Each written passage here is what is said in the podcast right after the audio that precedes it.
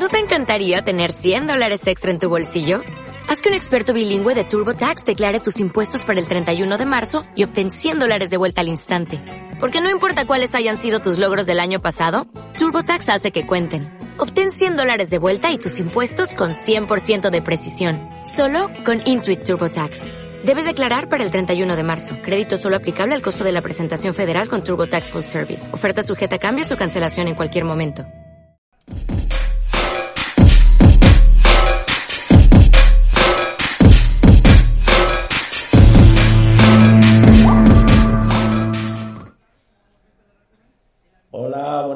Noches. Bienvenidos todos al curso baloncestístico 2020-2021. La NBA está de vuelta y aquí nosotros en NBA a todo ritmo también.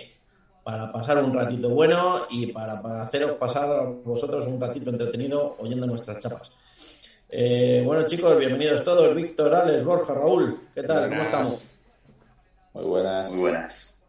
Como decíamos en el segundo intento, porque este es el tercero, a Víctor y a Raúl les vemos mucho, a Borja le vemos un poquito más y a, y a Alex ya le hemos quitado las vacaciones porque ya estaba bien. No le teníamos en ERTE, le teníamos de vacaciones. Sí, sí, Ha estado, vacaciones prolongadas, ¿eh? ha estado cobrando todo este tiempo como un titán. Sí, sí, yo soy de los que cobra y, y calla. No, no. Y Antonio os habrá llegado a toda la cesta, seguro. Hombre, por supuesto. Ahí tengo, ahí tengo el jamón de Navidad, estupendo, ¿no? Primera calidad. Eh, comentamos un poquito. eh, la NBA ya empezó, no nos vamos a engañar. Empezó antes de Navidad, tuvimos un día de Navidad maravilloso. eh, tuvimos, hemos tenido ya 6, 7 partidos por equipo. Pero bueno, eh, queríamos aprovechar este primer capítulo de la temporada para hacer un pequeño repaso de, de las plantillas eh, y también comentar eh, ligeramente cómo, cómo va a ir la temporada este año, que aunque no va a ser una temporada tan extraña como la del año pasado, el COVID sigue estando y, y va a hacer que cambien algunas cositas. Así que, si te parece, Víctor, métenos infografía y le explicamos a toda esta gente cómo está el tema. Ahí lo tienes. Venga, pues, pues bueno, eh, un poco ya sabéis casi todos los que estáis aquí, por si alguien no lo sabe, eh, la NBA son 30 equipos, están divididos en dos conferencias, que a su vez cada una de ellas están divididas en tres divisiones, tal como podemos ver en el mapa. Eh, este año mm, se van a jugar 72 partidos, 10 menos de, de lo que es habitual. Eh, estos partidos se, re- se dividirán en tres partidos va a jugar cada equipo contra los equipos de su conferencia, es decir, los de las zonas azules van a jugar tres partidos entre ellos, los de la zona roja van a jugar tres partidos entre ellos, y dos frente a los del otro color. Vale, eh, por ahora tenemos ya establecido lo- el calendario para los 37-38 primeros partidos del año para cada equipo. Eh, esto va a ser tomado como una primera vuelta, eh, luego habrá estará el paroncillo del All-Star y se volverá a publicar el calendario de la segunda mitad.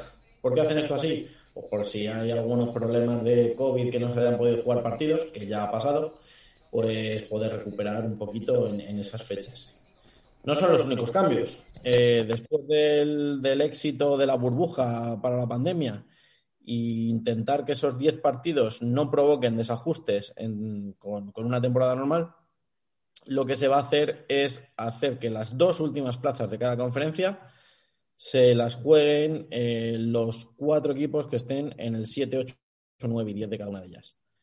Primero se jugará un partido, el 7 contra el 8, de los cuales se clasificará uno, y el perdedor de estos jugará contra el ganador del noveno contra el décimo.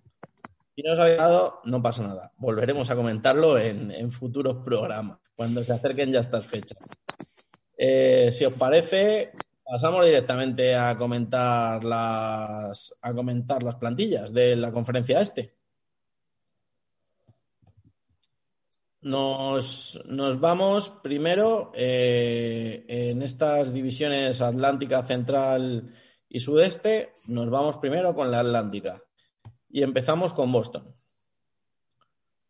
Boston, que ha empezado el año con un 4-3, eh, sus mayores cambios ha sido la, salida de Gordon Hayward y en menor medida, aunque también tenían unos sus buenos minutos, Brad Wanamaker y en Scanter. Eh, por ahora parece que la lesión de Kemba hará que, entre Tristan Thompson en este quinteto que estamos viendo en pantalla y se repartirán muchísimos los minutos con, con base principal en, en Jalen Brown, Tatum y por ahora Smart. Luego suponemos que será ese peso Kemba. ¿Qué os parece los poquitos movimientos que, que ha tenido Boston en este mercado? ¿Quién se lanza? Bueno, bueno que, a ver, digo yo, para mí el movimiento de Tristan Thompson me parece bastante acertado. Es un jugador ya veterano que puede aportar el toque de experiencia que le falta un poco al equipo, ya que sus principales jugadores son, son gente muy joven. Y, bueno, poquito, poquito cambio. Creo que, la franquicia confía mucho en la evolución tanto de Jalen como de Jason. Y bueno, pues creo que ahí van a basar y, y, lo, y, por los pocos partidos que llevan, están basando todo su juego en estos dos jugadores, que son prácticamente los únicos que están respondiendo de momento en, en unas condiciones óptimas. ¿Os parece la otra operación importante, la de Jeff Tick? Otro, otro buen acierto. Creo, creo que sobra, teniendo en cuenta que tienes a Kemba Walker y a Marcus Smart, pero es, es, un gran jugador. Está claro que al final un poco Boston va a jugar en gran parte de los minutos con dos bases. O da esa sensación de que quieren jugar con eso. Yo les achaco lo mismo. Lo mismo. ¿Qué? No se te escuchaba antes. Ah. No, sabes, no se te oye. Que, que, yo les achaco un poco lo mismo del año pasado y de estos años de atrás. Yo creo que siguen siendo un equipo sin pivots unos aleros muy buenos, un Jason Tatum que cada día está mejor, un Marcus Smart que a mí me encanta, que es un todoterreno, pero yo le sigo echando en falta un buen pivot. Creo que Tristan Thompson es otro jugador muy exterior para lo que debería ser este equipo. Y bueno, eh, un poco las piezas que han cambiado, pues está claro, este Jeff Tick, eh, yo creo que está un pasito por debajo de Gordon Hayward pero bueno, es que Gordon Hayward estábamos acostumbrados a verles un mes por temporada, porque luego el resto se lo pasaba en el dique seco, con lo cual cualquier cosa va a ser mejorar. Yo creo que han estado, han estado un poco esperando a ver si podían hacer algún movimiento un poco fuerte. Al ver que, que no han podido hacerlo, creo que han preferido mantener el, bloque, porque sí que este verano se rumoreaba que estaban buscando algún, algún movimiento para completar la plantilla, pero no, al final no, no llegó ese bombazo de fichaje que, que se esperaba. Sí, eh, se estaba hablando siempre, se especulaba con la llegada de Yanis y al final Yanis, pues, pues evidentemente se ha quedado donde se ha quedado. Y con, y con un buen contrato. Sí. Pero eso, lo, eso lo hablamos luego. Borja, ¿algo de comentarnos de, los, rookies o, algo de los, cambios en plantilla? No, han hecho un fichaje muy, muy Boston con Peyton Pritchard al base. Tío defensor, me recuerda a TJ McConnell, de, que pasó por Filadelfia, pasó por Indiana. Y, pero bueno, es un perfil muy Boston Celtics. Y, y están, sí que es verdad que están utilizando mucho a Semio Yeleye, que el año pasado jugaba menos. Y, y, creo que pues lo gracioso de Boston es que tiene a Taco Fall con el contrato dual, que veremos a ver si, si se gana en estos 45 primeros días seguir con ese contrato o no. Eh, todo, todos queremos taco, todos, we want taco. Eh, bueno, el año pasado esta gente fue tercera en el este. ¿Qué les... Así en ronda rápida, ¿qué, qué pensáis de ellos? Lo voy a apuntar, ¿eh? Hombre, ¿Qué, para, qué esperamos de Boston este año? para mí son uno de los contenders del este. O sea, son de los que pueden estar ahí. Cuatro primeros para mí. Sí. Yo me la juego a la quinta posición. Sí, yo estoy un poco con Alex, ¿eh? No, no acabo de verle entre los cuatro primeros, no sé. Yo es que el este lo veo muy flojito este año. Yo también, ahora lo iremos viendo. Pero tal. Yo le tengo puesto playoff seguro, obviamente, y que debería luchar entre los cuatro mejores, los cuatro mejores de Bueno, si os parece, pasamos a Brooklyn. No nos entretengamos más, porque tenemos mucho, mucho jaleo. Brooklyn. Eh, Brooklyn que ha comenzado la temporada en squad. Eh, a priori y lo más remarcable es la, la vuelta de Kyrie Irving y Kevin Durant de sus respectivas lesiones. Eh, destacable también la baja que se ha dado en este principio de temporada de Spencer Dinwiddie, que va a ser para todo el año. Y, el cambio en el banquillo con, la llegada de, un Steve Nash, que a mí me hace mucha ilusión que el dueño del mayor casi entrenador de la NBA, no sé, no sé a vosotros. No está mal acompañado, ¿eh? No, no, estaban D'Antoni y ¿quién era el otro? Toda Maya. Se han venido todos los Suns, de todos aquellos Suns les tenemos en el banquillo de Brooklyn ahora. Eso es lo que más miedo da. Hmm. La verdad es que es un plantillón y visto los primeros partidos, Kevin Durant ha vuelto como el de siempre. Incluso yo creo que físicamente un pelín mejor. Es un equipazo que tiene dos tíos por puesto prácticamente. Lo cierto es que lo de Dinwiddie les va a hacer mucho daño. Porque claro, hasta ahora estábamos viendo que entraba desde el banquillo un Dinwiddie eh, que, casi es un titular de cualquier otro equipo. Me gustan mucho sus pivots, tanto de Andre Jordan como Jarrett Allen. Y bueno, el resto pues va a depender mucho de la salud de este Kyrie Irving y este Kevin Durant. Eh, para mí son el gran favorito del este. Pero no han empezado muy bien. La lesión de Dinwiddie les ha hecho les ha hecho daño. O sea, están dependiendo mucho de la anotación de, de Irving y, de Durán. Sí que es verdad que a mí me ha sorprendido, por ejemplo, la vuelta de Durán, que le he visto a un nivel brutal para el tipo de lesión que tenía. Y le he visto incluso que debe haber trabajado el tiro una burrada, ¿eh? porque le he visto muy bien en el tiro. Aquí yo creo que van a tener que dar un paso adelante. Si realmente Brooklyn quiere llegar a algo este año, tiene que dar un paso adelante la gente de banquillo y de momento no lo están dando. Los partidos que ha ganado Brooklyn han sido por exhibiciones auténticas, tanto de Kyrie como de Durán. Y en el banquillo, Caris Lever no es capaz de levantar más de un 30% en porcentaje de tiros, asumiendo un buen número de tiros. Tanto él como Landry Shamet. Y si me apuráis, casi que meto en el saco también a Tauren Prince. si no dan un paso adelante, no mm, el equipo no va a terminar de funcionar al amigo Joe Harris, aunque no ha empezado nada mal el año y, con los puntos también de Jarrett Allen, ¿eh? que es la máxima la máxima amenaza interior de Andre Jordan está saliendo titular, pero le están sentando, está jugando poquitos minutos, le tienen muy regulado. Borja, ¿nos quedas tú? Yo creo que la decisión de Dinwiddie no les va a afectar tanto como el año pasado de Creo que, ya bueno, pero que lo ponemos más o menos al nivel.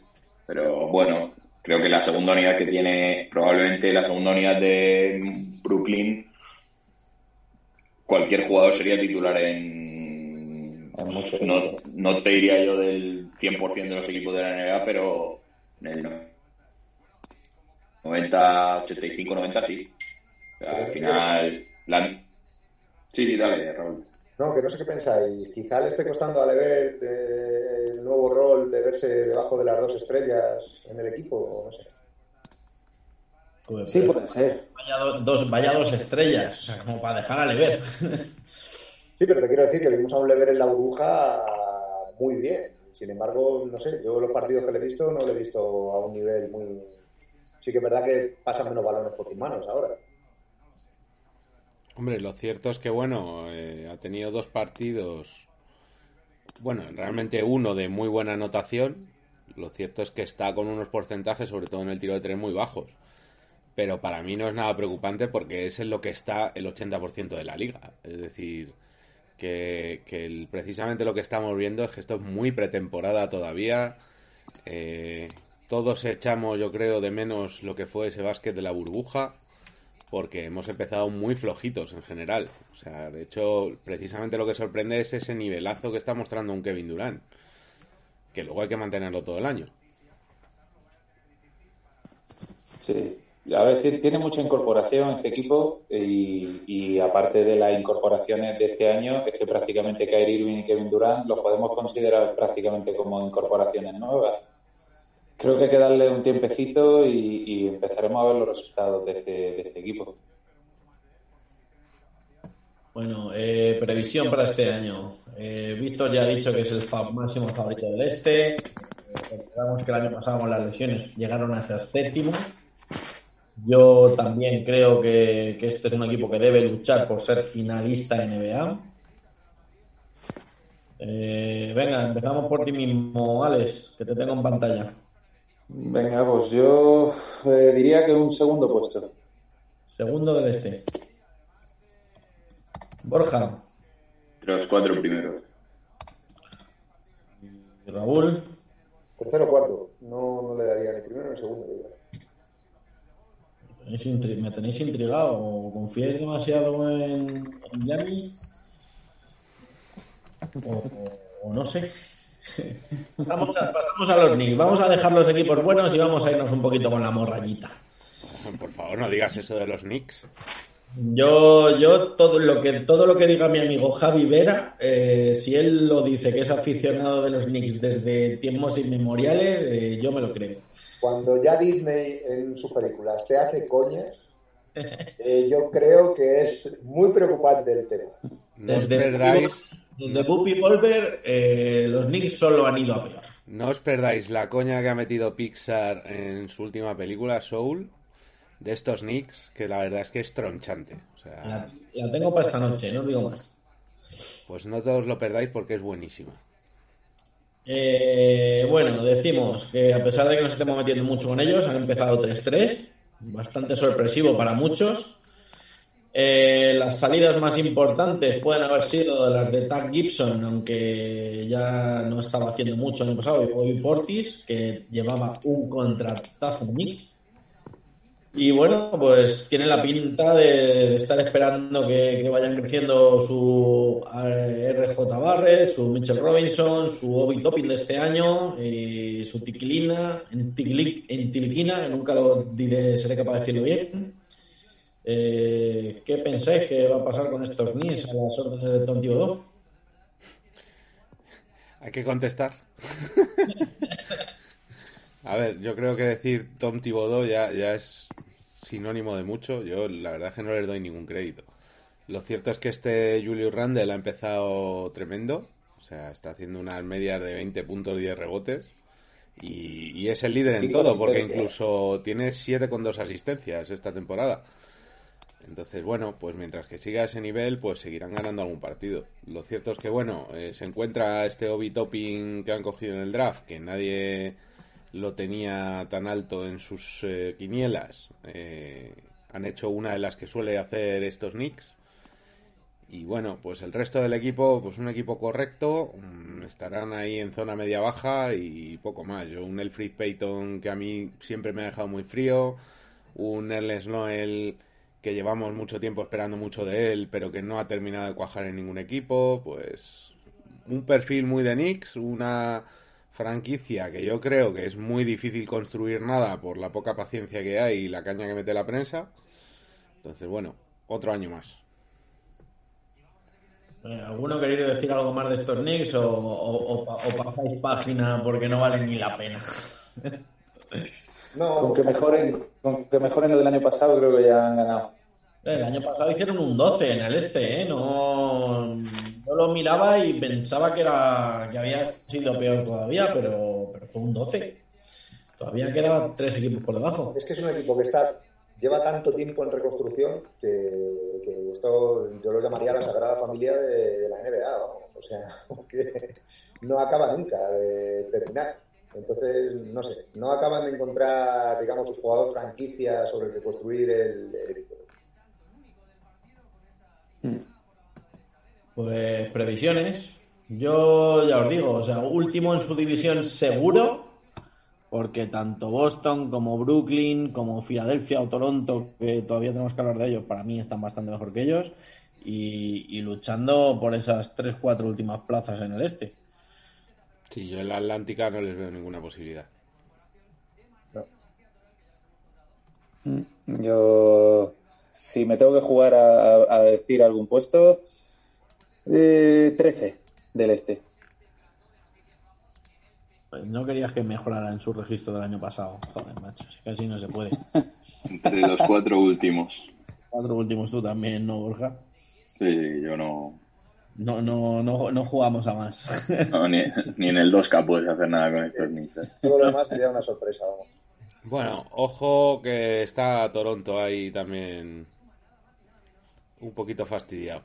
Espera, espera, vamos con Filadelfia y ahora hablamos de Toronto. Filadelfia, que ha empezado tremendísimo con un 2-5-1.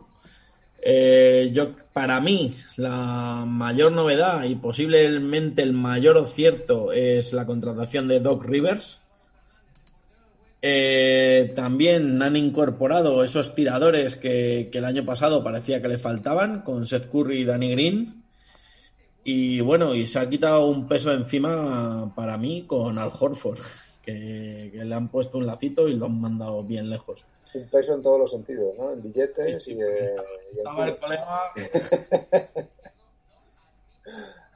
Frito Vías era, el hashtag, era el hashtag el inicio de temporada. Sí, para mí Filadelfia es de los que mejor se ha movido después de la, de la burbuja. Las incorporaciones que ha tenido son, para mi gusto, muy acertadas y muy viendo lo que les faltó el año pasado y viendo lo que tienen. Entonces, eh, creo que es un equipo muy a tener en cuenta hasta incluso, hasta incluso la incorporación de Dwayne Howard, ¿eh? fíjate que me parece un grandísimo fichaje. Y para darle descansito a Embiid, a mí me parece, vamos, me parece que está muy bien. Yo creo que... Es que hace sus cositas todavía, o sea, que para salir y dar tres leñazos eh, es suficiente. Creo que han incorporado un Danny Green que, que ha llegado un poco fuera o sea, está siendo casi el peor de este quinteto. Pero yo creo que la mejor incorporación ha sido este Seth Curry. Porque es el especialista que les estaba faltando. O sea, hasta ahora no tenían un tío para tirar de tres.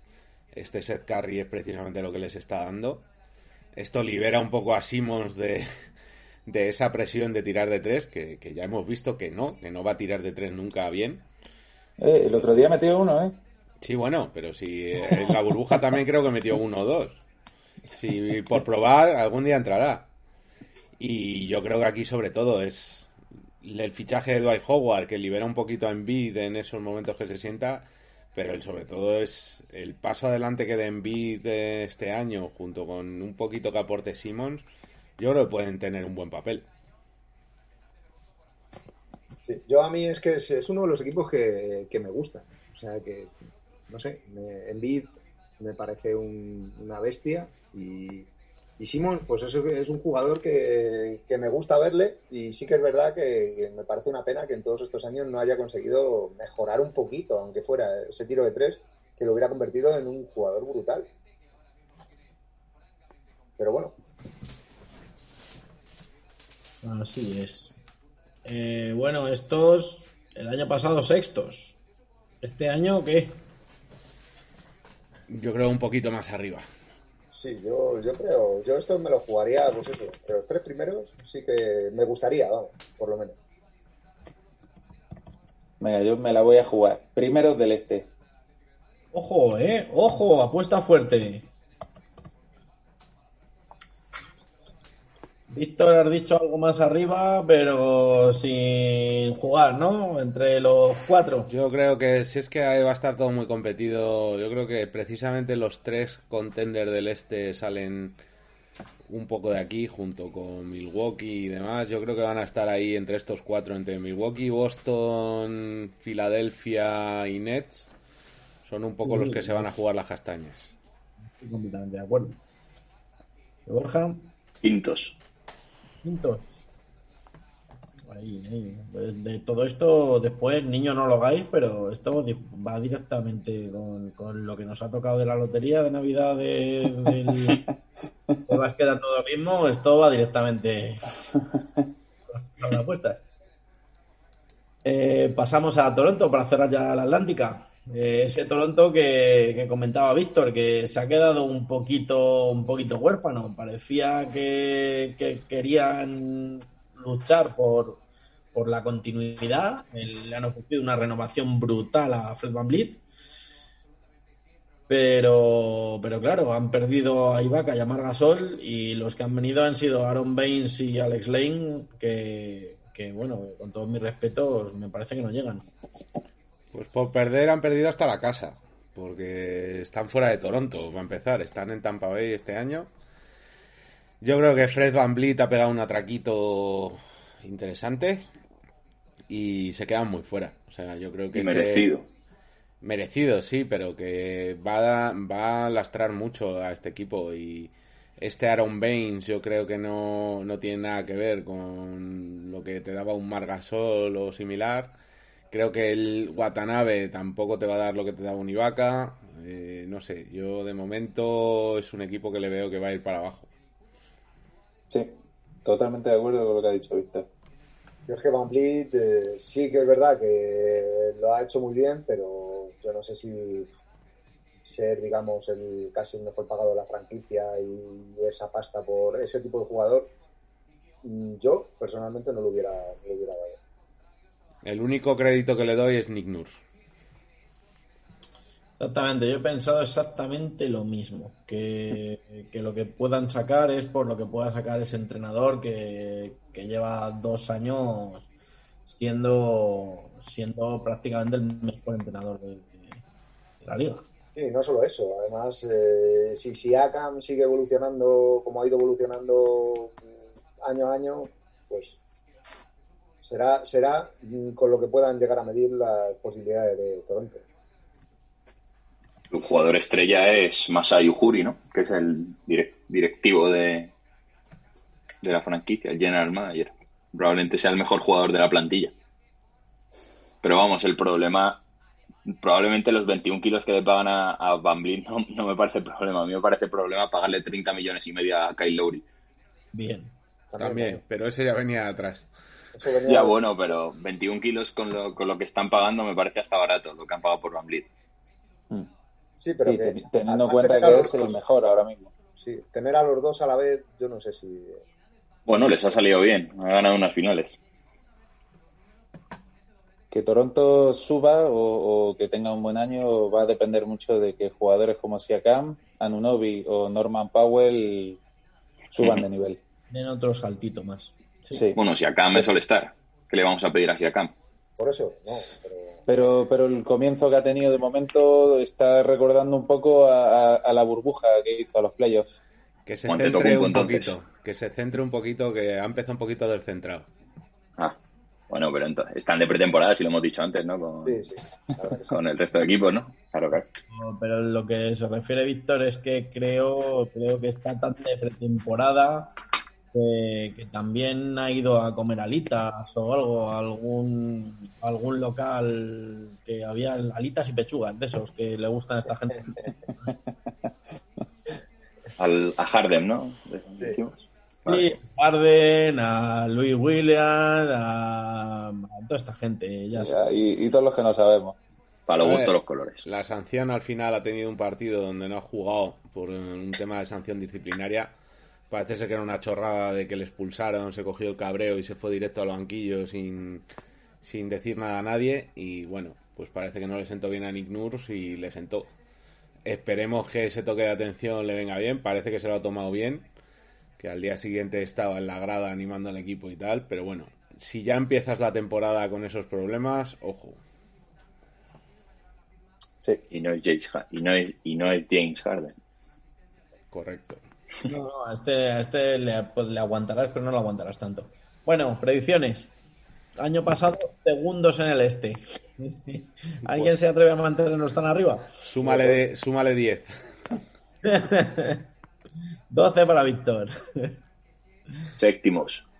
Séptimos dentro de playoff. Yo he puesto que lucharían por playoff, es decir, en, lo considero play-in, del 7 al 10. Sí, yo octavos. Yo decimos como mucho. ¿Qué equipos hay mejores que Toronto? De los últimos. Claro, Eh, pues es- Ese es el tema, que, que ves a los Knicks y sabes que van a estar debajo. Detroit, ahora- Knicks, ahora- Cavaliers, Hornets, Bulls. Bulls, Bulls, no sé, no han empezado. Wizards. Bueno, bueno, ahora, ahora, ahora seguimos, ahora seguimos. Vamos, Sí, sí. vamos a cambiar de división. Vamos a cambiar de división, nos vamos, nos vamos a la central. Y en la central empezamos por los Cavaliers. Esos Cavaliers que han empezado, para mí, bastante mejor de lo esperado. 4-2. Eh, sus cambios básicamente han sido para reforzar banquillo, eh, sobre todo ante la pérdida de Tristan Thompson, la llegada de Jabal Maggi. Y luego, pues bueno, pues un poco en espera de ver cómo funciona este Isaac Okoro y, y ver si sigue mejorando como aparentemente estaba mejorando Colin Sexton, ¿no? A ver, Colin Sexton ha empezado como un tiro. Ha empezado con 26 puntos por partido. Eh, precisamente estos Cleveland no es que hayan ganado a ninguna hermanita ni que le haya favorecido el calendario, es decir, que eh, se han cargado a, a Filadelfia y a, y a Atlanta, que son dos de los equipos que en principio se les da algo de crédito este año. No sé, para mí son una sorpresa y una total incógnita. O sea, un juego interior con Andre Drummond y Javale McGee puede salir de ahí cualquier cosa. O sea, desde luego no No, tienes un juego interior con el mejor IQ de, de la liga. Sobre todo tienen que tener unos tableros duros como, como piedras, ¿eh? O sea, hay que tener cuidado con esos tiros. Eh, se hicieron obras, se hicieron obras para reforzar en, en el estadio. A mí han sido una sorpresa, ¿eh? O sea, les esperaba pues al nivel que llevaban estos Cavaliers en otros años y la verdad es que han empezado muy bien. Sí, todo va a depender de, de sus jugadores jóvenes. Evidentemente, Colin Sexton ha empezado muy bien, pero a ver cuánto tiempo aguanta a ese nivel y a ver qué tal funciona, como ha dicho Víctor, este Okoro, y, y- a ver qué tal sigue evolucionando Darius Garland, que de momento ha empezado bastante bien, pero no hay que olvidar que es un jugador de sophomore, como lo llaman allí, y a ver, a ver qué tal. Pero vamos, creo que tienen una plantilla bastante mejor de lo que la gente habla de ellos. Al final, Andre Damon, Javel McKee, Kevin Love, hombre, ti- tienen ahí de dónde tirar. Para mí es un quinteto bastante decente y luego, luego cae, cae a lo bestia. Mm. Pero bueno. Tiene mucho currante, ¿eh? Sí, sí, eso sí, a ver qué saca el señor Bickerstaff de, de todos ellos. Pero vamos, el año pasado últimos y yo este año les pongo fuera de fuera de playoff. Yo les dejo en la parte baja de conferencia este. ¿eh? Para mí son clase media. Sí, para mí están por encima de otros. ¿Llegando a opción de play-in, Víctor, o no? Rozando. Yo no creo que lleguen, pero, pero para mí van a estar ahí, ¿eh? Yo creo que se han aprovechado un poco también en este inicio de la pretemporada de los equipos de arriba y que irá bajando poco a poco. Play-in. Eh, apuesta fuerte de Borja, ¿eh? Sí. Yo les doy el onceavo. 11. Han ganado cuatro partidos sin Kevin Love. A lo mejor, a lo mejor precisamente han ganado cuatro partidos porque no estaba Kevin Love. Ve- Dependiendo de la versión que veamos de Kevin Love. Por supuesto, eh, Kevin Love, que, que, a ver, recordemos, es un tío que está luchando desde hace años contra una depresión que le tiene, que le tiene destrozado, ¿eh? Obviamente no está muy lejos de ser el, el Kevin Love que, que conocimos en Minnesota. Es que vivir en Cleveland no ayuda. Con LeBron.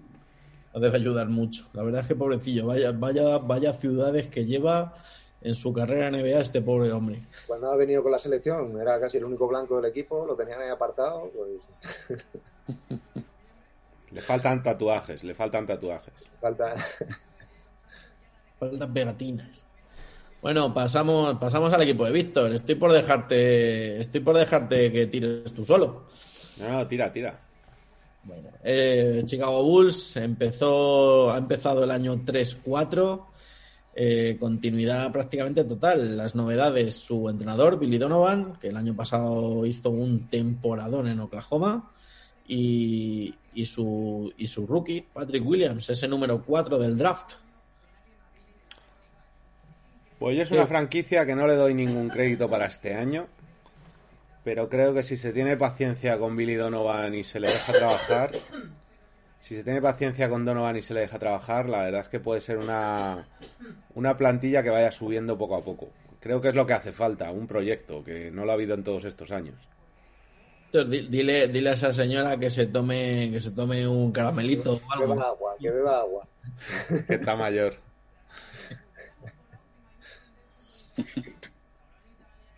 Poquito, poquita chicha tienen. Sí, yo como Víctor, es mi equipo de, siempre, digamos, y le tengo fe a que, a que en algún momento tiene jugadores que poquito a poco van haciendo cosas. O sea, a mí Zach Lavin me encanta. Mark Cannon me parece un tío bastante aprovechable. Y a ver este Patrick Williams qué tal, qué tal sale. Pero yo creo que con tiempo van haciendo cositas bien.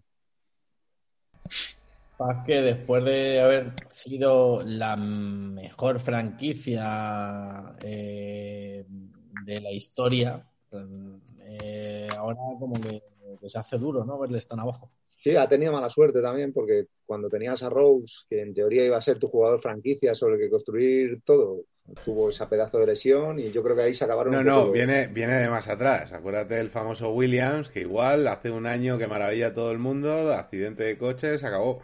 Se acabó, sí. O sea que yo creo que han tenido una muy mala suerte cada vez que han conseguido algo decente en el draft, lo cual también tienen bastante tendencia a cagarla en el draft.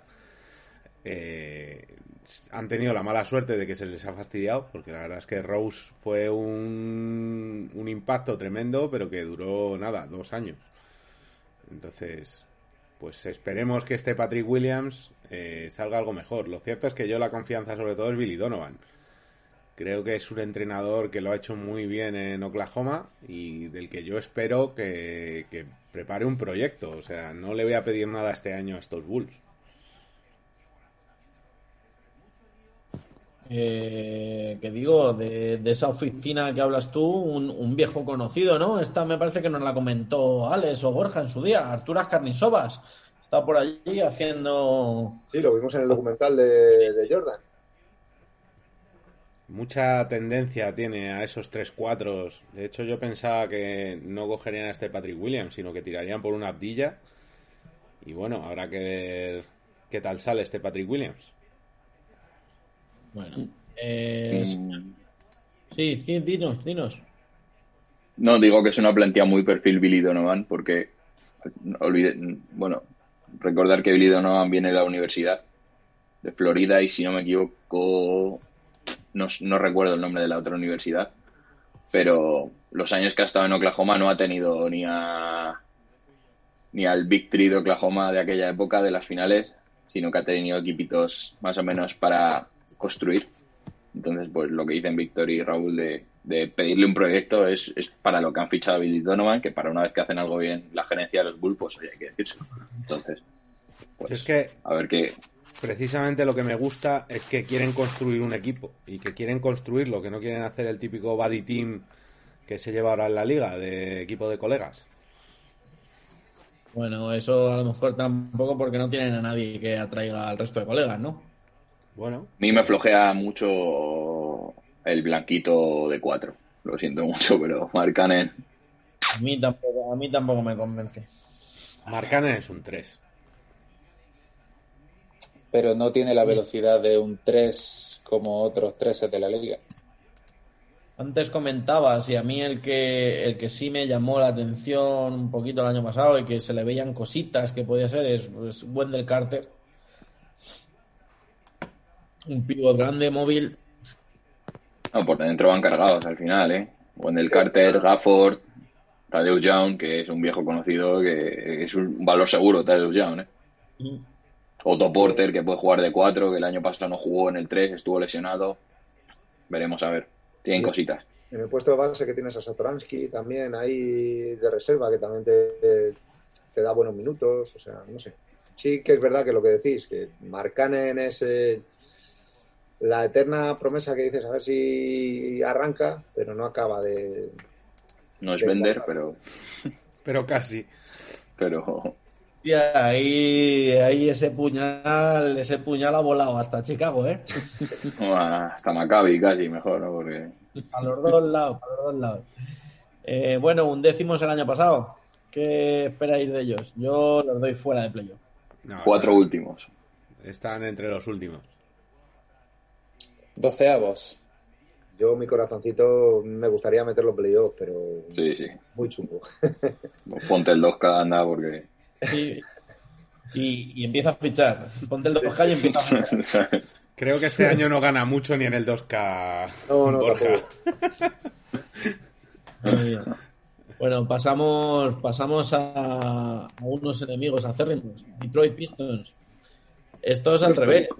Aquí, aquí lo que han hecho ha sido tirar el equipo abajo y, y vamos a hacer uno nuevo. Eh, han empezado 1-5. Lo único que se ve que se mantienen son Griffin y Derrick Rose. Y bueno, parece que, que le quieren dar las llaves de la nave a- al chavalito francés, a Kylian Henry. Yo creo que aquí han empezado con el tanking ya desde el principio. No vaya a ser, no vaya a ser que luego la cagues. Que luego la cagues. Desde, desde el momento que pones de pivot a Mason Plumlee y a Yaliro Okafor ya estás haciendo tanking. Paquito, creo que puedes pasar a Milwaukee. Le- Les damos entre los tres últimos todos, ¿no? No, yo les doy últimos con diferencia, ¿eh? Sí. Por diferencia, Buscando el Sí, número para uno. mí son últimos. Oh, pero hay, hay que recordar que Griffin en su momento fue una revolución para esta liga y ha ido rebotando de contratazo en contratazo, eso sí, pero Hombre, de, Ah, de lesión en lesión, ¿no? y de lesión en lesión. Yo solo digo, yo solo Sí, dejo sí. una cosa aquí, una cosa aquí, dejo y paso a Milwaukee, ¿eh? Cuidado que si estos señores se van muy arriba, son capaces de llevarse a Usman Garuba el año que viene. Ahí lo dejo para los madridistas.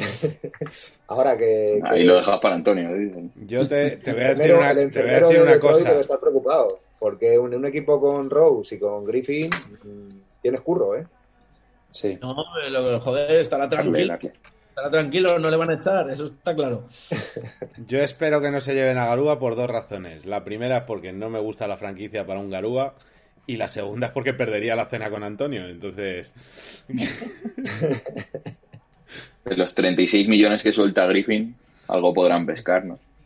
lo que pasa sí, es que. Detroit no es la mejor ciudad para conseguir convencer a nadie. ¿eh? Está bastante chunga la cosa. Bueno, vete buscando malotes, ¿no? Y ya. Veremos. Vámonos, vámonos a los lagos. Eh, Milwaukee. Milwaukee Bucks. eh, han empezado 3-3, un poquito flojos, ¿eh? Y bueno, eh, sigue siendo casa de Yanis. Eh, le han traído un, para mí un gran apoyo, como es Drew Holiday. Y le han quitado un estorbo como para mí era Eric Bledsoe y otro como es Juan López, aunque hayan dejado una mm, de las parejas de hermanos ahí a, a medio gas. ¿Qué decís? Yo es que precisamente este año no me los creo nada. Ya llevamos tres años diciendo que es el año de Milwaukee, con lo cual doy por hecho que este año será el año que se salgan. Entonces, yo creo que, bueno, mejoran en el puesto de base, porque la verdad es que lo de Bledsoe era algo lamentable. Creo que Drew Holiday aporta mucho más, tanto en ataque como en defensa. Creo que tienen un problema serio con ese Di Vincenzo, que yo creo que está. A mí personalmente es un jugador que no me gusta. Y precisamente eso que tú dices de Robin López, si es que Robin López, para lo que jugaba y lo que hacía, pues. mm, pre- Yo prefiero tener eso a no tener nada. Como se han quedado ahora un poquito cojos en ese puesto de eh, 5. El, el- el recambio real de, de Brook López va a ser Bobby Portis. Que ha empezado bastante bien. Jugando- estaba jugando DJ Wilson también algunos minutos, le vi el otro día, pero, pero al final que le va a dar el cambio va a ser Bobby Portis. Sí, pero no sé. Yo, francamente, es otro de estos equipos. Creo que la morterada que se llama Middleton. Volvemos a lo mismo de antes de Van Vliet. Eh, había que dársela. Porque había que dársela. Porque realmente te iba a salir más caro encontrar un tío en el mercado. pero creo que es un tío que cobra por encima de lo que aporta. Y sobre todo hace mucho daño lo de seguir manteniendo ahí ante Tomalo para mover la toalla. Bueno, yo creo que ahí Middleton, la verdad es que está cobrando bien, ¿eh? o sea, es que tiene numerazos, ¿eh? Sí, pero luego realmente en juego a mí no me termina de convencer. O sea, es un tío que hace, que tiene los puntos que se le caen de las manos, pero... Pero es que yo en los partidos importantes luego no le he terminado de ver. Así como el año pasado tuvo algún partido que sí, pero no... Creo que ahí este equipo mm, es muy flojo de cabeza y yo creo que es la última oportunidad que tiene ya Baden-Holzer de conseguir algo. También con la renovación de Anteto, que no la hemos comentado, pero también es, obviamente, otro que hay que pagárselo, pero es otro atraquito. 228 millones por los próximos cinco años, que se dice pronto. Eh, les queda esto, o sea, o, lo atacan ahora o, o, o no sé qué van a poder hacer. A ver. Así, dos veces seguidas en mi tío. ¿Qué quieres que le paguen a este cabrón? No, no, pero te digo, volvemos a lo mismo, que hay que pagar. que, que, son sus cifras. Si hay, que, si hay, que, pagar a alguien, hay que pagar, hay que pagar al Ebro y a Anteto, yo creo, vamos. Si hay que poner morteradas sobre la mesa para un jugador. Claro, pero el problema es que luego, claro, luego con qué le rodeas, porque a esto se juega cinco.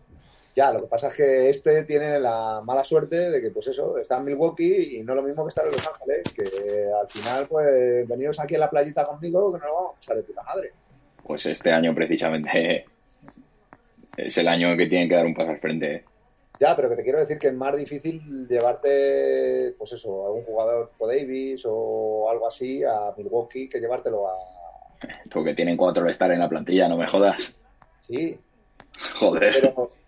Pero que al final, no sé, vamos, yo este es el equipo que doy el primero de, conferencia, o sea, porque a mí Anteto es, es un jugador que me flipa, o sea, que me parece un, jugadorazo, vamos, un jugador de otra galaxia, o sea, ya te digo. Yo creo que han mejorado mucho con este Holiday y DJ Agustín también, han mejorado mucho en el base, que el año pasado no tenían. Habrá que ver. Yo este es de los equipos que lo que te digo, yo este año ya voy más cauto con ellos, así como el año pasado creía que, sí que de verdad podían plantar cara a los Lakers y se quedaron a la mitad. A mí sobre todo es que Brook López sigue ahí un poco, no sé, al final hay que pegarse por dentro, no le gusta mucho. Sí, yo, a mí es, es quizá el jugador del quinteto titular el que menos me convence no lo veo como para ser un, un pivot de un equipo con el potencial que tiene Milwaukee ahora mismo. Quizás es un pivot que le viene muy bien a Anteto porque le abre huecos, pero, pero claro, es el problema que tienes. Es que podría jugar Anteto como juega con, con un André Dramón. No. No. Pero cuidado que lo de Bruce López lo hizo un tío que lleva una sudadera de Jaggermeister, ¿eh? sí, no, Casualidad que es la que llevo hoy, pero. Pero fíjate que, al igual que, que, te digo, los voy a poner terceros, porque ya he puesto a Filadelfia primero y a Brooklyn segundo. Pero es el equipo que más incertidumbre me crea. Borja, ¿con dónde les colocas? Top. Top 3. Top 3. Para mí también, ¿eh?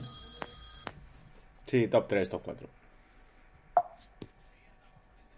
Vale, pues pasamos a nuestros amigos de Indiana. Eh, que empiezan 4-2. El mayor cambio ha sido en el, en el banquillo también. Eh, se va Nate McMillan, ese queridísimo entrenador para todo el público español y sobre todo madridista.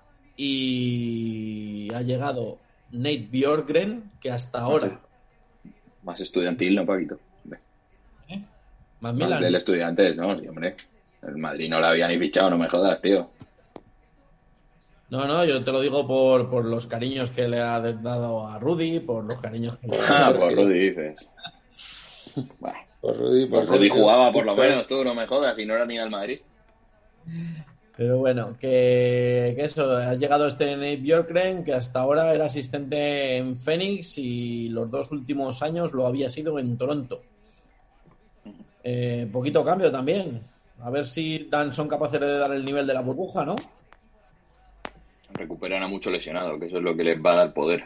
Brogdon o la Dipo, que estuvieron parados prácticamente todo el año. A mí me queda corto un poco el juego interior, pero, pero bueno. Sí. Sí, quitando, quitando a Sabonis y a Turner, ahí se quedan bastante cojos. Pero bueno, Sabonis ha empezado a un nivel espectacular. Y la pena es que parece que se ha lesionado TJ Warren y no sé si se pierde la temporada o gran parte. Temporada completa, creo. Y eso les va a trastocar bastante. Bueno, a ver. TJ Warren. A ver, Sí, pero bueno, no podemos olvidar la, burbuja que ha hecho. Es un jugador bastante ofensivo. Es de estos jugadores que no, te va, a ganar. Sí, porque no te va a ganar un título, pero el partido tonto que tiene, pues te mete 30 puntos. Y al final, hombre, siempre es bueno tener a un jugador así. Dame a Oladipo y a Brogdon. Pero que les está dando un equilibrio ataque exterior-interior bastante importante, porque Oladipo, Oladipo hace muchas cosas pero, pero quizá le falta un poquito de amenaza exterior. Es mucho más de ir para adentro que de tirar desde fuera. Y este TJ Warren te los estaba solventando. a mí me parece una pérdida bastante grande para el equipo. A ver, Oladipo, que en la burbuja le vimos que le quedaba todavía para volver a su nivel. A ver si vuelve a ese nivel que tenía antes de lesionarse o no. Yo la duda que tengo es si esta era la lesión que ya se comentó en su momento en la burbuja. Es decir, en la burbuja tuvo un bajonazo de nivel, parece ser que por unos problemas físicos, la lesión que tiene ahora es un tema de rotura por estrés, entonces tiene pinta de que venía ya bastante tocadito. Eh, pues no me parece la baja más importante que podrían tener, pero sí que me parece una baja importante. Aún así, yo creo que tienen, tienen mimbres para estar ahí luchando por el playoff. O sea, yo creo que Sabonis... ¿eh? ¿El qué? Yo les meto en playoff directamente. Yo creo que 5 o 6 del este, este, estos Indiana dan. Sí, yo creo que para llegar a playoff les da. O sea, todo dependerá luego físicamente. Este Oladipo, que siempre ha sido un poquito blandito, cómo llegue y demás. Pero bueno, habrá que ver. Yo, para, para este año, a esto les.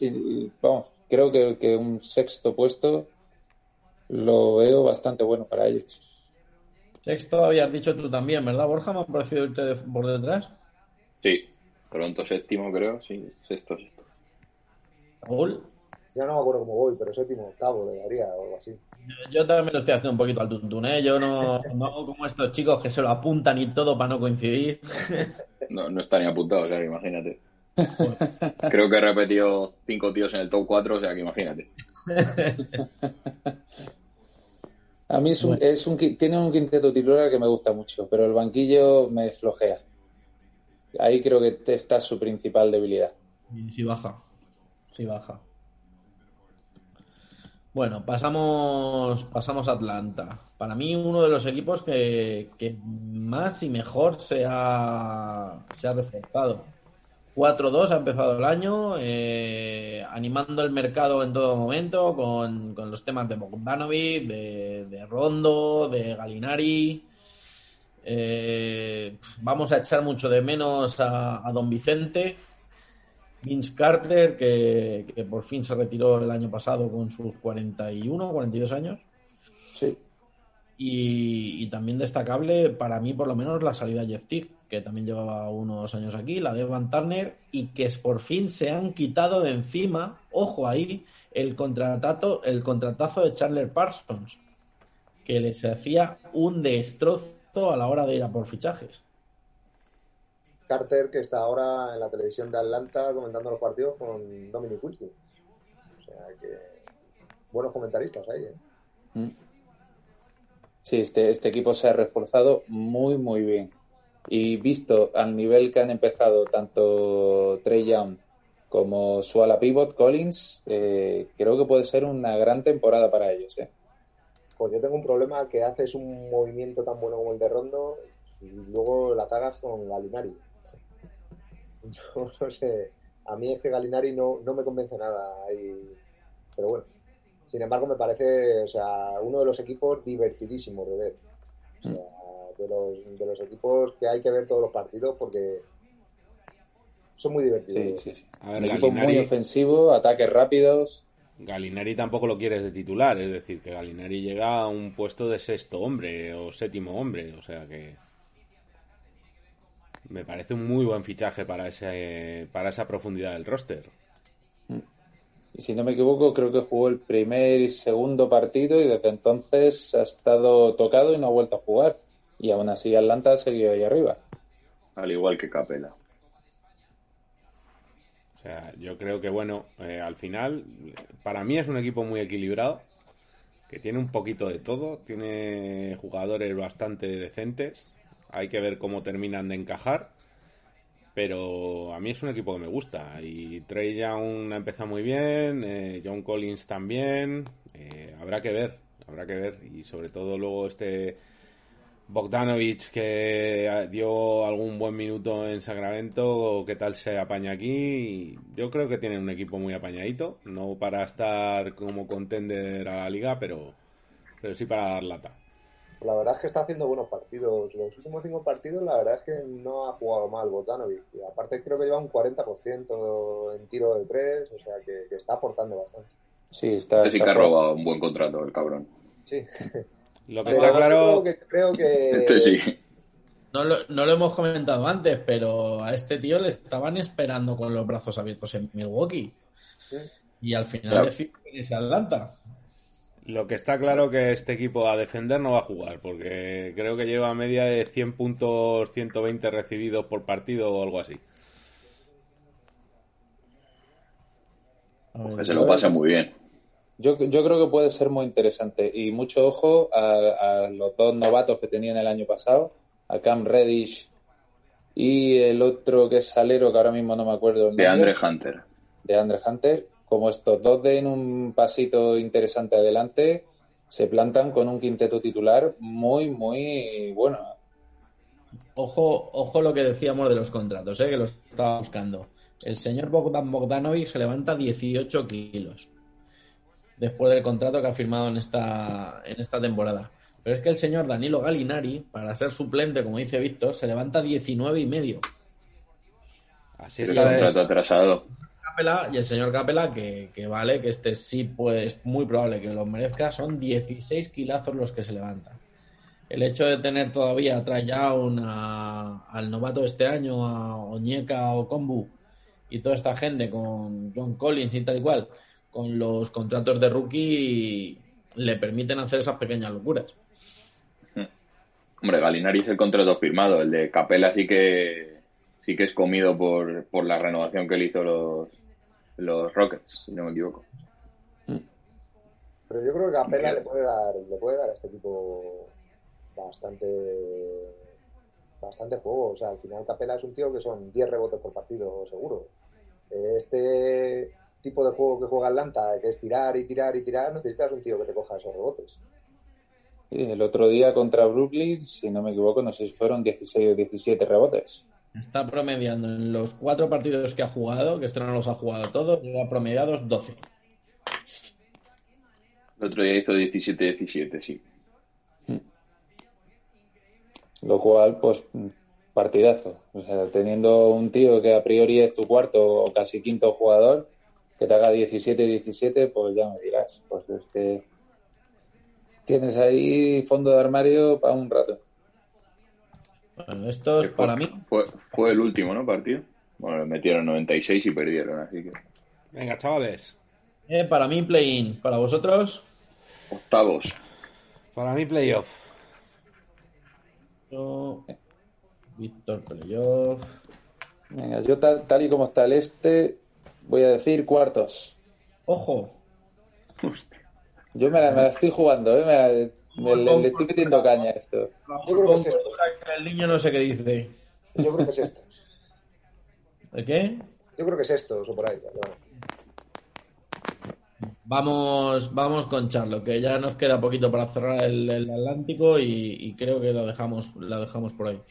Eh, saltamos a Charlotte. Charlotte ha empezado 2-4. Otros de los que han soltado pastizal posiblemente sin venir a cuento. Con Gordon Hayward, contratazo de cuatro años a razón de 30 eh, millones anuales. Por el contrario, se han quitado el contrato de, de, de Nico Batum, que Bueno. estaba cobrando 25 millones y medio. Bueno, ¿se lo han quitado o no? Lo han pagado. Lo han pagado y eso cuenta en el cap, o sea que Este quitárselo, año sí. quitárselo. Se lo han quitado para el año que viene. Y, y sobre todo la llegada del, del, del bueno de los Ball, dicen. Aunque para mí no mejora su hermano Alonso. De momento, poquito bueno, bueno se le está viendo. Algún destello, algún pase así muy magnífico, pero realmente eh, poquita cosa de momento. No, no me esperaba nada de él y, y, y- y desde luego no me está demostrando nada. Francamente, yo lo de Antonio Alcántara no lo veo.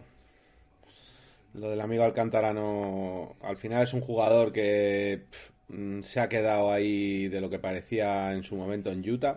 Yo creo que ha tenido muchas oportunidades en Boston y las lesiones le han lastrado mucho. Y este Lamelo Ball que pues es un ball, es un ball. Está tirando muchísimo y metiendo algún día mete algo, pero de normal mete poco. Así es. Sí. Aquí quizá el más destacable de todos sea el, el base, Ro- Ro- Rosier, pero creo que está bastante solo. Tiene un par de jugadores jóvenes interesantes, ¿no? Devonte, Graham, Bridges, los hermanos Martin, PJ Washington. Washington, Quizás también McDaniels, ¿no? Y el entrenador, el borrego este, que bueno, no hace mal, pero vamos, y el problema aquí es Jordan, que de baloncesto sabrá mucho, pero de llevar un puto equipo de la NBA, no, obviamente. Así que que lo venda y siga haciendo ropa y zapatillas. Quitarte a Batum para traerte a Hayward. Hombre, yo Pues creo que- hombre, sale ganando, sale ganando. Sí, yo creo que decir, ganando. pero que al final Hayward, a ver lo que te aguanta físicamente, no sé. Una incógnita, yo creo. Batum que va a traquito tras atraquito. Ahora, ahora se ha quedado, ya lo veremos el próximo Ahora día, está en pero el mínimo, ¿no? Supongo. se ha quedado tranquilo cobrando solo dos millones y medio. Claro, porque venía co- cobrando los contratos de los próximos dos años. Haber cobrado 25 y medio por no hacer nada.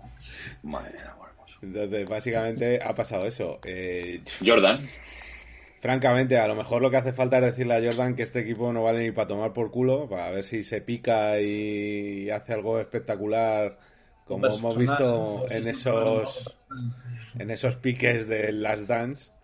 Pero vamos, intentar hacer algo con un juego interior de Cody Zeller y Smack Billombo, pues, pues ahí está el resumen. Bueno.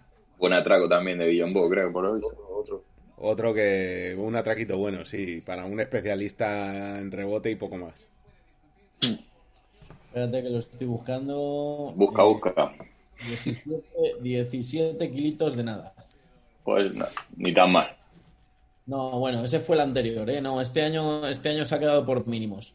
Se ha quedado por 2.300.000. Buena. Buena incorporación, entonces. Eh, ¿De estos qué? ¿Play-in o ni siquiera eso? Yo creo. Índice. Zona baja. Los últimos cuatro, chaval. Qué máquina. Yo había dicho ya el 15, lo había dicho, creo que el 14 no, pues para mí ahí estamos. Entre el 14 y el 13, por ahí van a rondar.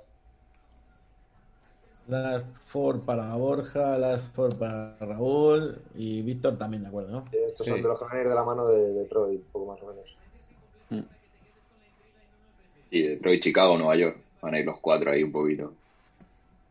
Bueno, eh, los finalistas del año pasado, Miami.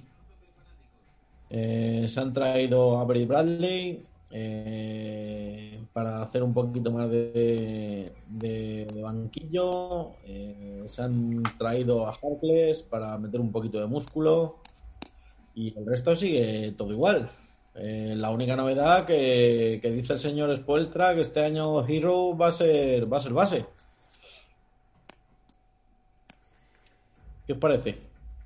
veis futuro ahí o no? Equipazo. Yo me parece un equipazo, pero lo cierto es que han empezado bastante mal. O sea, 2-3, que no lo he dicho. Yo creo que Jimmy Butler las vacaciones se le han hecho largas, las ha disfrutado muy bien y ha vuelto un poquito bajo. Eh, lo cierto es que este Tyler Hero y Duncan Robinson son los dos descubrimientos del año pasado que están volviendo a ratificar lo que ya se vio el año pasado en la burbuja. Me gusta mucho la incorporación de Avery Bradley. Creo que le da un, un toquecito que no tenían el año pasado. El que más me descuadra es este Meyers Leonard, que no me termina de convencer.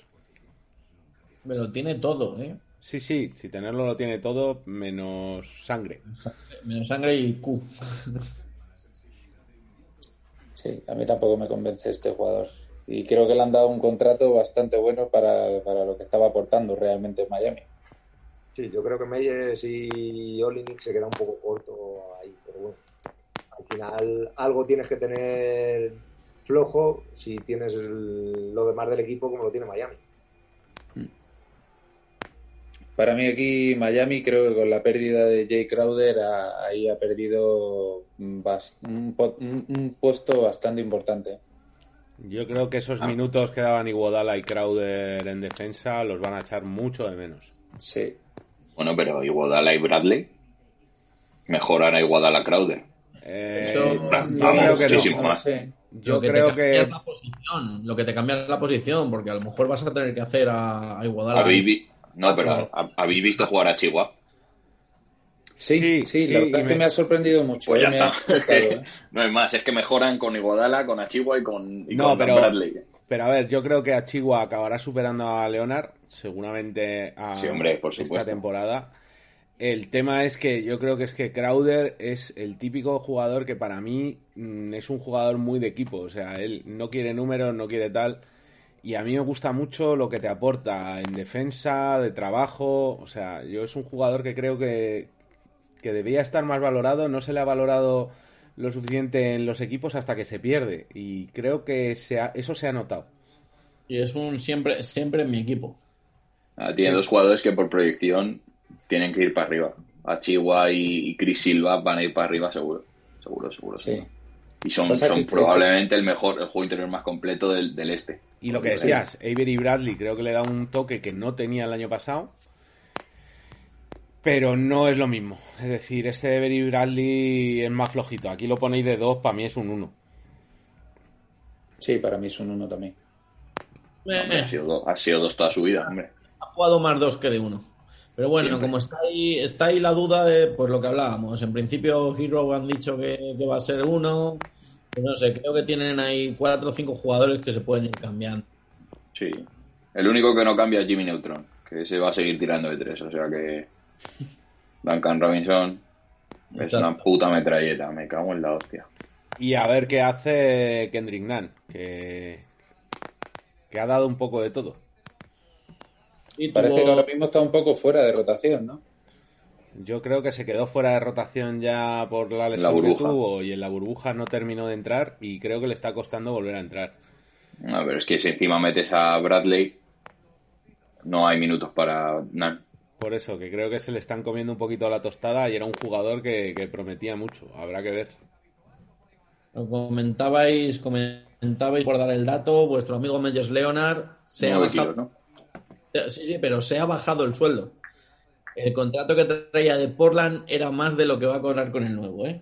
Uy, No se ha quitado mucho, pero algo se ha quitado. Se ha bajado un puto kilo, cabrón. Por eso, por eso, se ha quitado un poquito, un poquito, un 10%. A mí como me bajan el sueldo un 10%, ar- Nos ha jodido. Vamos. Nos ha jodido.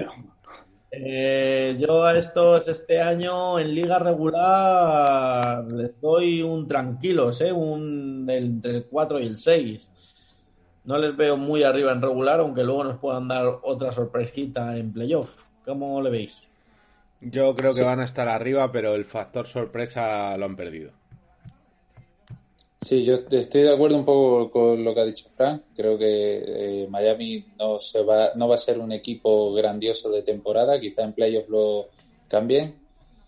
Pero en temporada había puesto a Indiana sextos, creo que voy a pasar a Indiana séptimos y Miami sextos. yo Miami mm, terceros o cuartos, yo creo. Top 2. Toma. ¿En cuál has dicho? ¿En el 2? Top 2. Top 2. Con dos cojones, sí, señor. Eso es un hombre. Yo es eso, yo les doy en playoff claramente, pero creo que eh, su oportunidad fue el año pasado. Veremos a ver, a ver el, el, rookie wall que el año pasado no, no existió, cómo, cómo, le afecta a esta gente, ¿no? Mm. Pero bueno, pasamos a, pasamos a Orlando. Eh, uno de esos equipos que a mí, sinceramente, no me transmite una mierda. Así os lo digo.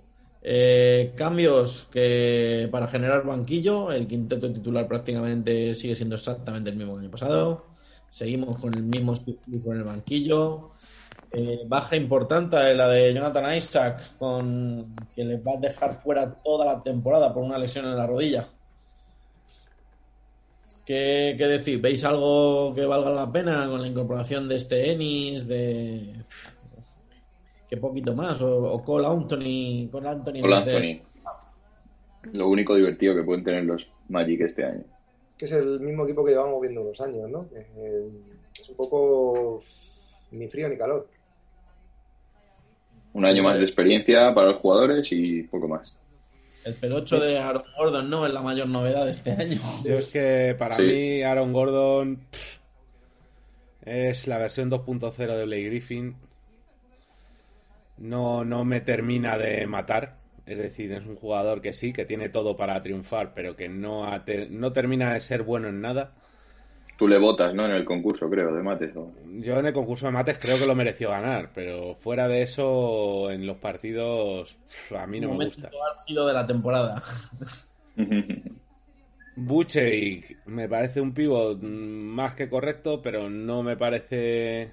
O sea, es un tío muy bueno, pero yo es que este equipo es eso, me deja un poco frío. La verdad es que han empezado muy bien, porque han empezado, me parece, con un 4-2 o algo así, pero claro, es que ves con los equipos a los que han ganado y han ganado a Thunder y a Washington. 4-2, 4-2, exactamente. Entonces, pues. Ah, esto, esto, es como Lakers y Clippers, ¿no? Pues igual. Miami, Orlando, ya sabemos con quién hay que ir. Bueno, entre Lakers y Clippers ahora hay otra cosa. Lo que sí comentar, Mobamba ha vuelto ya porque seguía ahí fastidiado con el COVID. Estaba en trago, sería igual, yo creo. No creo, creo que no ha jugado todavía. Creo que no. O sea, al final es un jugador que parece ser que le ha pegado fuerte el COVID y no termina de recuperar esa forma. Y estamos hablando de un borlaco de 104 kilos y 213, o sea que. Por eso, por ahora, minutos para, para un tío que cuando estuvo en Europa no hizo nada, como Ken Birch. Mm. Así que bueno. Poquito, poquito que recalcar aquí en Orlando. Mismos jugadores, mismo bloque, ya saben jugar entre ellos, ganarán partidos, pero poco más de, Poca ilusión. de lo que estamos hablando. Mi, para mí eso, zona, zona baja del play-in, el 9 o el 10. sí, para mí, también. Luchando por el play-in, igual. Sí, igual, rozando el larguero, vamos. Para mí se quedan ahí en la zona tranquila. Nada, y por último, y ya cerramos, ya cerramos la, conferencia este. Eh, los Washington Wizards, otro, otro que, nos ha dado buenos titulares en esta postemporada, con ese traspaso de Russell Westbrook por John Wall.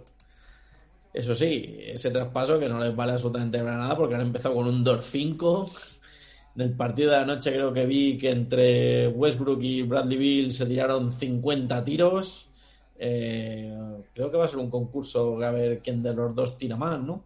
Eso te iba a decir que Hachimura este año va a oler poco balón, o sea que y que bueno, que a ti ya pues va a estar ahí, por lo menos en, el quinteto titular, le va a servir para eso, para ir cogiendo experiencia. Francamente, cambiar a John Wall, por mucho que venga la lesión, por Russell Westbrook, Russell Westbrook podrá hacer todos los triples dobles del mundo, que yo no lo quiero en mi equipo. No, es que es un tío que si hubiera cambiado un poco su forma de juego y hubiera pensado que a lo mejor en vez de jugar solo para él, alguna vez jugar para el equipo, mm, sería un jugador mm, impresionante. Sigue siendo un jugador impresionante, pero para jugar solo él. Yo solo puedo decir que Chris Paul tenía razón. Este tío es un chupón. Y yo creo que si a eso le sumas Bradley Bill, pues el resto están para verles correr. Hombre, pero es que si, si miras la construcción del equipo, es que está para eso, para que le cojan rebotes y se lo ordenen a los dos. O, Pues- o mejor dicho, para que los bloqueen y les dejen a ellos que los cojan. Pues Un francamente, equipo para meterse en playoff, ¿eh? Pero se Yo van a quedar que últimos sí. de su conferencia, seguramente. Yo, yo de hecho los sitúo por encima de Orlando, ¿eh? Quizás la octava es que- posición se la dé a ellos. Yo le tengo en el play-in, pero, pero confianza poca. Sí, el problema es que, bueno, a ver, la gerencia entiendo que habrá pensado que Westbrook con Scott Brooks, que hizo sus mejores temporadas con, en Oklahoma, pues oye, va a volver a ser lo mismo de antes. Y si ves la configuración del equipo, oye, joder, jugador por jugador, no tienen No está mal mal. equipo, equipo completito de- del, del este, lo que pasa que volvemos a lo mismo. Yo creo que vas, va a hacer otra temporada de triple doble Westbrook, pero van a perder más partidos de los que van a ganar. a ver, yo Y es el que problema aquí lo tiene Bradley Bill, porque al final Bradley Bill es un super jugador que se vio el año pasado que tiró él solo con su espalda al equipo y le han fichado a este tío que probablemente pues le, le quite un poco de protagonismo, la verdad. No sé, a mí Bradley Bill me parece un muy, muy, muy buen jugador. Un Sí. correcto defensor, un gran anotador, no sé, un buen líder para el UNED. Vamos a ver, es que si entre Bradley Bill y, y Russell Westbrook se están tirando 40 tiros, pues francamente al resto le quedan pocos tiros que hacer. Es lo que te digo. Me parece que fue anoche cuando tiraron los 50, 25 cada uno, eso sí, muy repartiditos. Bueno, oye, Pero bueno, si al final te vas a cual- casi que cualquier equipo de la NBA y su top máximas referencias a lo mejor no llegan a 50, pero 40 tiros es fácil, ¿eh? sí. 35, 40, sí, pero joder, es que estamos Ya, bueno, no pero- la espada, ¿eh? Ya coño, pero Westbrook está promediando un triple doble, tío. Sí, sí, está promediando. Esas asistencias, ¿a quién se las da? Pero vamos a ver ¿Se las da solo a Bradley Bill? que Westbrook esto ya lo hizo con Scott Brooks en, en Thunder y le sirvió de lo mismo que le va a servir en Washington. Sí, pero tiene bastante mejor equipo aquí que en Thunder. Mm, sí, pero es que ya te digo que es que yo hasta ahora lo poco que les he visto, pues no sé, que es que han perdido contra Bulls y contra Magic, pues que sí, que se tienen que se tienen que adaptar y tienen que empezar a jugar mejor y demás, pero yo hasta ahora lo que les he visto es un concierto de Westbrook y Bill y el resto mera comparsa. Y yo esperaba más de Hachimura, esperaba más de Bertrands, Abdilla lo puedes meter en juego. O sea, creo que tiene jugadores para jugar a esto, o sea, para jugar a otra cosa. Tenemos varios viejos conocidos en Europa. Raúl Neto, Villa, Anthony Hill. Está por ahí que se fue de Kinky, normal, con razón. Se ha metido en otro sitio igual que Kinky casi. Y Davis Bertans y eh, Pasechnik también, ex Sí. de Gran Canaria. Al final, Anthony Gill le cambias a Russell Westbrook, que es un poco más moreno que Sved, pero básicamente hace lo mismo. Hombre, ya le gustaría ver, pero sí, sí. Sobre todo, pero- sobre todo cobrar lo que cobra Russell, que parece que es por lo que se mueve el bueno, el bueno si lo de- llevas, si lo pones en perspectiva europea, en perspectiva NBA, los dos andan ahí, ahí, ¿eh? que también es el segundo o tercer mejor pago de Europa, o sea que... lleva- no se lleva mucho, ¿no? Yo aquí, aquí aportaría que he visto tres partidos de ellos y el pivot Thomas Bryan, eh, mucho ojo, ¿eh? Sí, sí, Mucho sí. ojo porque el típico chavalito joven que está promediando, pues, si no está llegando a veintitantos puntos por partido, tiene que estar bastante cerca. Y ocho, Alex. Con, con buen tiro, ¿eh? Con buen Pero- tiro. Estarás viendo al rival de Washington, Alex, por favor, ¿no? Porque, madre mía. No, bueno, a ver, no es el mejor Tres pivot del partidos de mundo, estos tíos. Pero en cuanto a números eh, y, y en cuanto a rebotes también está cogiendo bastante, o sea, que, que puede ser un jugador a tener en A cuenta. ver, Yo no- si con esa cantidad de tiros no coge rebotes... Joder, ya ves. Sí, bueno, pero aún así, cogiendo los rebotes, pues Claro. por ejemplo, el otro día, pues sin ir más lejos, creo que fue contra Brooklyn, metió 30 puntos. ¿eh? Que se dice rápido, pero son 30 puntos. ¿eh? Sí, sí. Bueno, a ver, a ver si consigue Scott Brooks eh, ponerles un poco en ponerles un poco en, en una, línea, en una línea ganadora y, y pueden hacer algo más, porque ahora mismo van decimoterceros. Pero Yo creo que bueno, va a ser un equipo de rachas. O sea, tendrá rachas que ganen cuatro partidos en una semana y rachas que pierdan cuatro en una semana. O sea, va a ser así. Bueno, Russell Westbrook ya tiene lo que quiere, va a ser feliz en este equipo. Eh, pero yo no les doy ningún crédito. Es decir, si llegan a playoff ya será una sorpresa. Sí, Bueno, digo, play- para mí play-in, play-in es posible, igual que Orlando, un poco en esa, en esa línea, en ese grupo de equipos y moverse entre, entre el 8 y el 10. Sí. Luchando el play-in. Sí, yo creo que sin llegar a meterse, pero luchando por eso. Bueno, señores, eh, una vueltecita bastante interesante a, a esta conferencia este. La, la oeste bien, ya está bien. Todavía que ya está bien por hoy, que, que lo mismo, lo mismo algunos están esperando para cenar. Eh, pues nada, eh, lo dicho. Eh, ¿Algo que queráis comentar de, de estas primeras de estas primeras semanas? ¿Algo que os haya sorprendido mucho?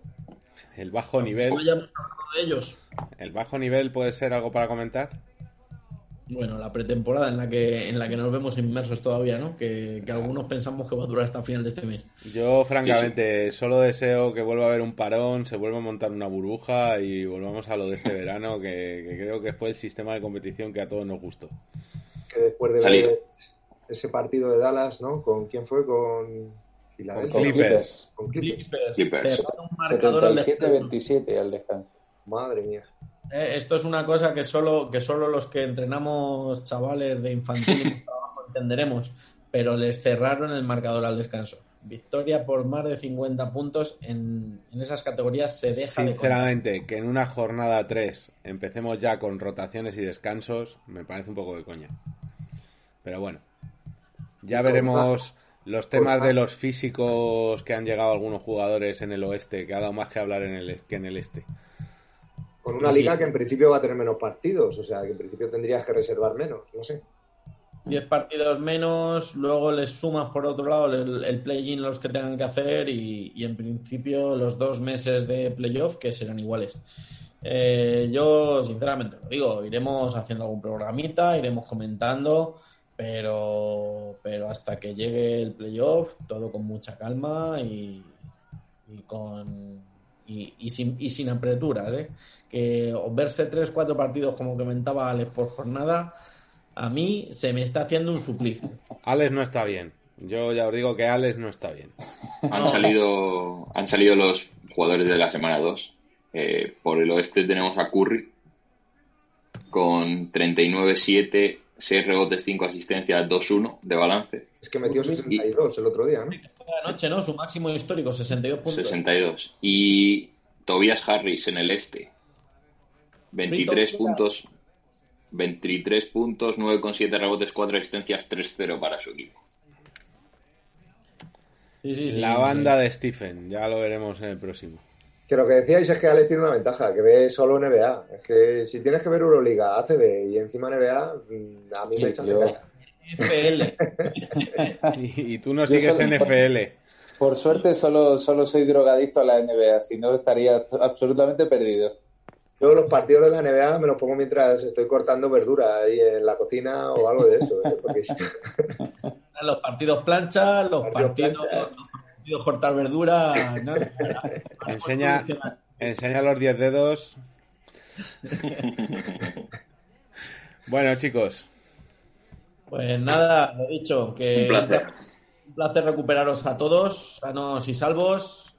Eh, seguimos hablando y, y en unos días le echamos un vistazo al, al oeste, que ya está todo preparado. Efectivamente. que ahí está lo duro. Ahí está lo duro. Eso es lo bueno lo de Harden. capítulo, ¿no? Eso dijo ella. Venga, señores. eh, lo dicho, buenas noches a todos. Muchas gracias por estar con nosotros y nos vemos.